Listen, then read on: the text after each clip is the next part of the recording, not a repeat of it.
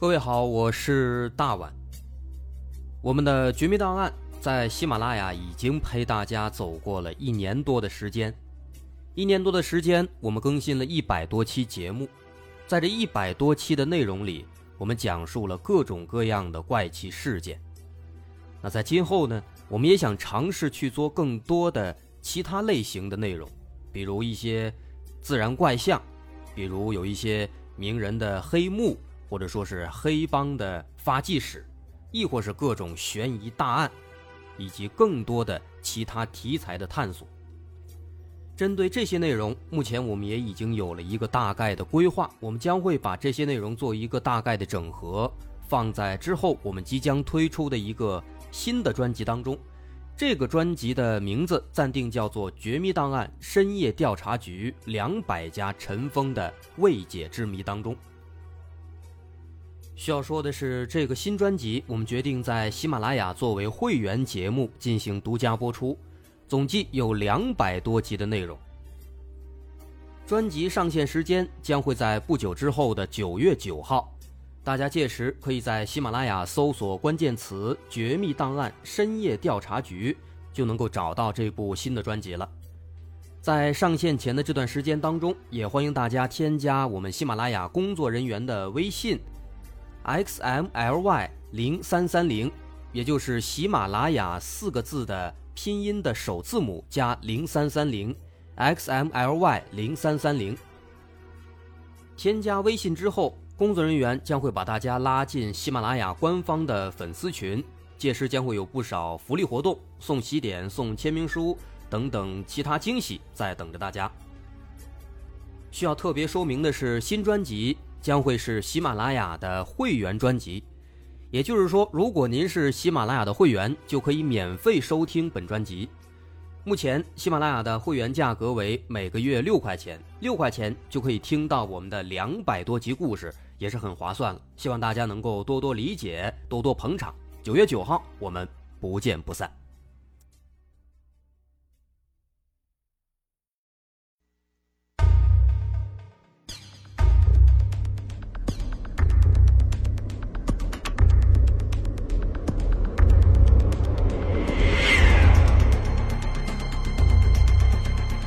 探索事实真相，搜寻幕后真凶。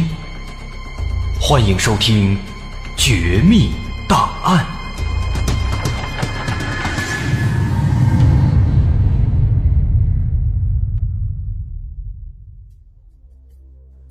我们刚刚说了，有关这起案子的真相，在民间流传着很多版本。那我们在这儿呢，就一起来整理一下。刚刚我们在末尾提到了小圈子，这就涉及到了民间最早流传的两个案件的版本。第一个版本认为，刁爱青的死是吸毒致死。早在九十年代初期，当时的重金属音乐圈子大多都是颓废的干部子女，尤其在北京还有南京这样的大城市。是非常常见的。从网友们对黑弥撒的调查来看，黑弥撒呢就是这些圈子里其中的一员。那既然他是这个圈子里的一员，我们就假设黑弥撒的帖子说的是真的。他在里边说了，说玩重金属摇滚的一般都吸毒，吸毒过量呢，那就肯定会死人，尤其是初次或头几次吸毒的。于是，就可以推测，刁爱青是通过他的那个所说的作家误入了这个禁区，在狂欢的时候注射毒品过量，不幸死亡了。刁爱青吸毒死了，大家没有办法，于是呢就决定分尸抛尸，而且因为这个分尸和抛尸不是一个人进行的，是好几个人共同做的。所以地点呢都是一南一北，四处都有。那事情呢，也许就是这么简单。这是第一种版本，说他是吸毒致死。接着我们再来看第二个版本，说是黑弥撒的活人祭祀仪式。这儿这个黑弥撒呢，我们指的不是在天涯发帖的那个人。黑弥撒是什么意思？相信大伙儿都知道，这是一种给恶魔撒旦祭祀的仪式。当时在天涯社区，网友们猜测黑弥撒就是凶手，这个古怪的昵称呢，估计也是占了一部分原因。自从在世界上有了撒旦教以来，这个黑弥撒仪式就从来没有间断过。到当年的二十世纪末，更是愈演愈烈。九六年案发，正好就是二十世纪末。当时，特别是一些年轻的教徒，习惯在黑弥撒仪式上吸毒，并且播放一些震耳欲聋的重金属音乐。这也是为什么人们经常会把撒旦教和重金属音乐。放在一起说的原因，在我们的中国当时也有很多这样的小团体存在。那一旦这些教徒在仪式上陷入了这个疯狂癫狂的状态之后，他们就会变得跟禽兽没有什么两样，杀活人、向撒旦祭祀以表忠诚，这样的行为也是十分常见的。所以这个版本呢？可以说就是前面那个版本的加强版，认为刁爱青在这里是被献祭了，所以后来呢又被分尸，又被煮熟，在四处抛尸。那以上这就是早期的有关重金属圈子的两个版本。再到后来，人们对这起案子掌握的信息更多了，就又出现了两个新的版本。网友们普遍认可的、可信度比较高的版本，也就是这两个版本。我们来看这两个新的版本。其中第一个版本，咱们说这个版本，首先要先看一则案发时播出的新闻。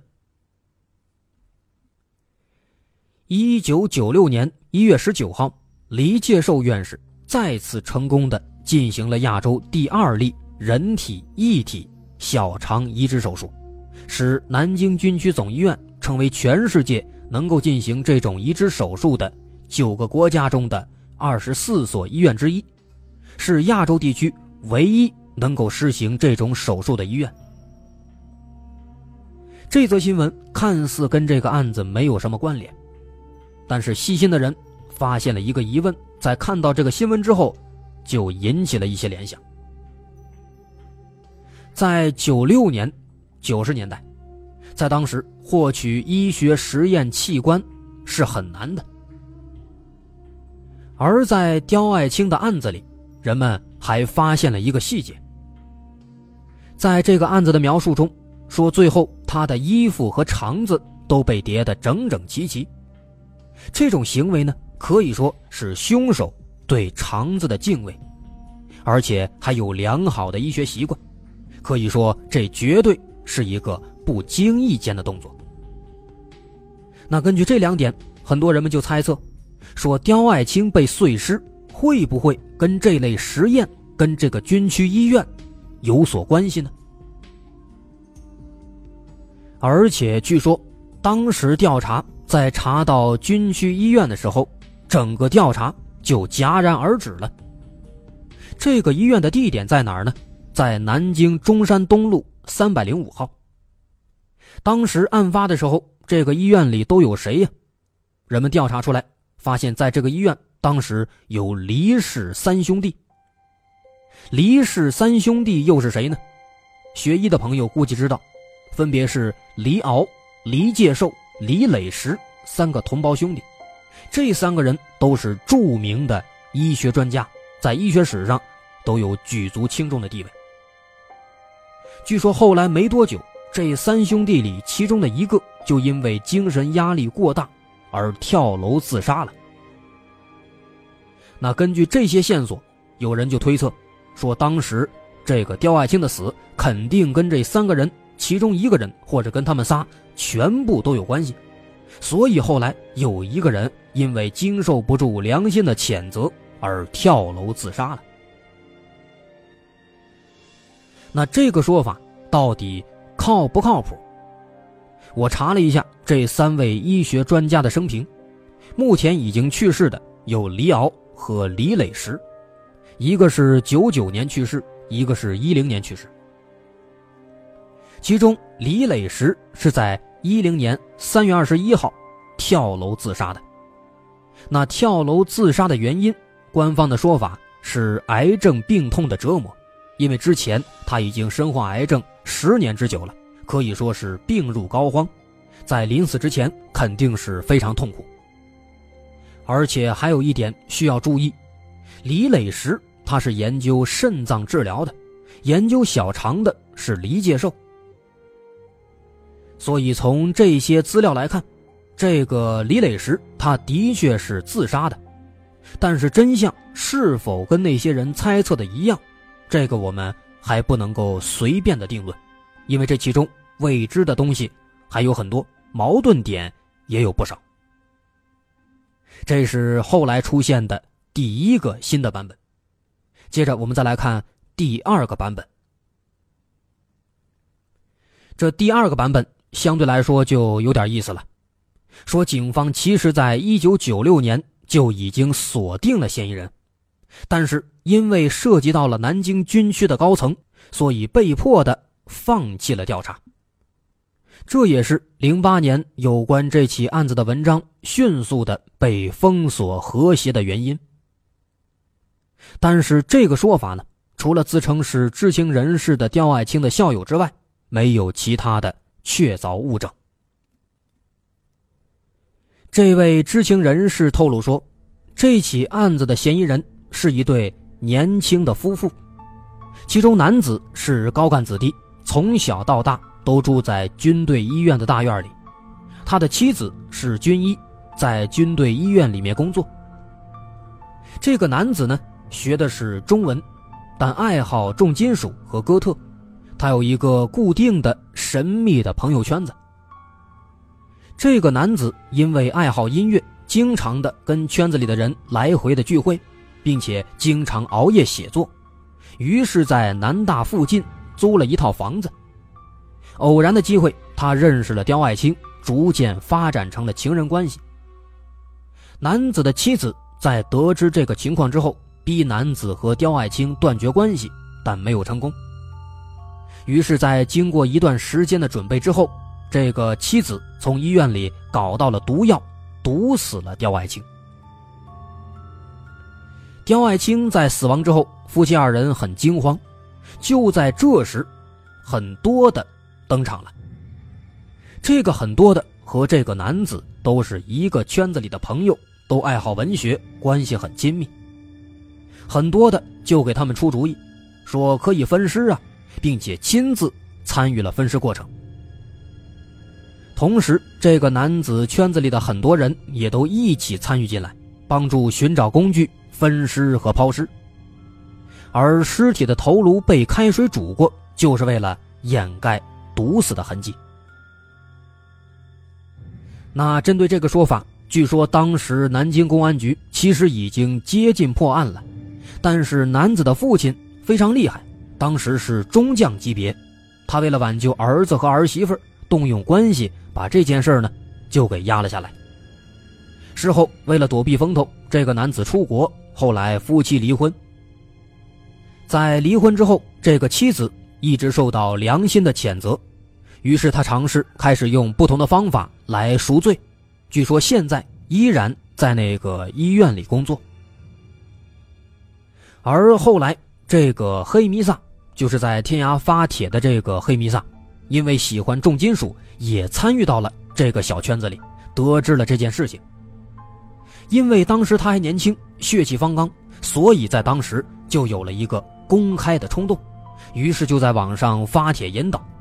这也可以解释当时在帖子里很多的和黑弥撒呈现对立关系的情况。但是这一点呢？也有一个小细节，我们不太好理解，就是为什么很多的在得知了这个夫妻二人杀人之后，还要把这个圈子里更多的人一同拉下水呢？这一点呢，有点不符合常理。我们也不知道在内部是不是还有一些其他的我们不知道的情况。总之，以上这两个就是最新出现的两个版本。那其中我们刚刚说的这第二个版本呢，人们关注的所有人物几乎都在其中，因而也是人们最认同的一个版本。但是这个版本呢，它也仅仅是来自于一个所谓的知情人士的一家之言，加之人们对这起事件的一些简单的推测，具体事实是不是这样，我们还是不得而知的。